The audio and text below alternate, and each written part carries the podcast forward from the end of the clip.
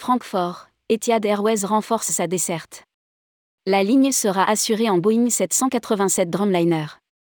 Etihad Airways va renforcer ses vols vers Francfort en Allemagne dès le 1er mai 2023.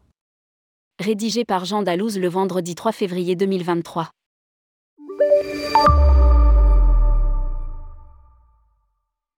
À partir du 1er mai, Etihad Airways ajoutera 4 vols supplémentaires par semaine à sa fréquence quotidienne actuelle, portant le nombre total de vols vers Francfort à 11 par semaine.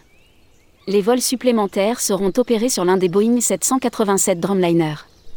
Arik II, chiffre revenu officer d'Etihad Airways, a déclaré Nous sommes ravis d'offrir à nos clients davantage de vols vers Francfort.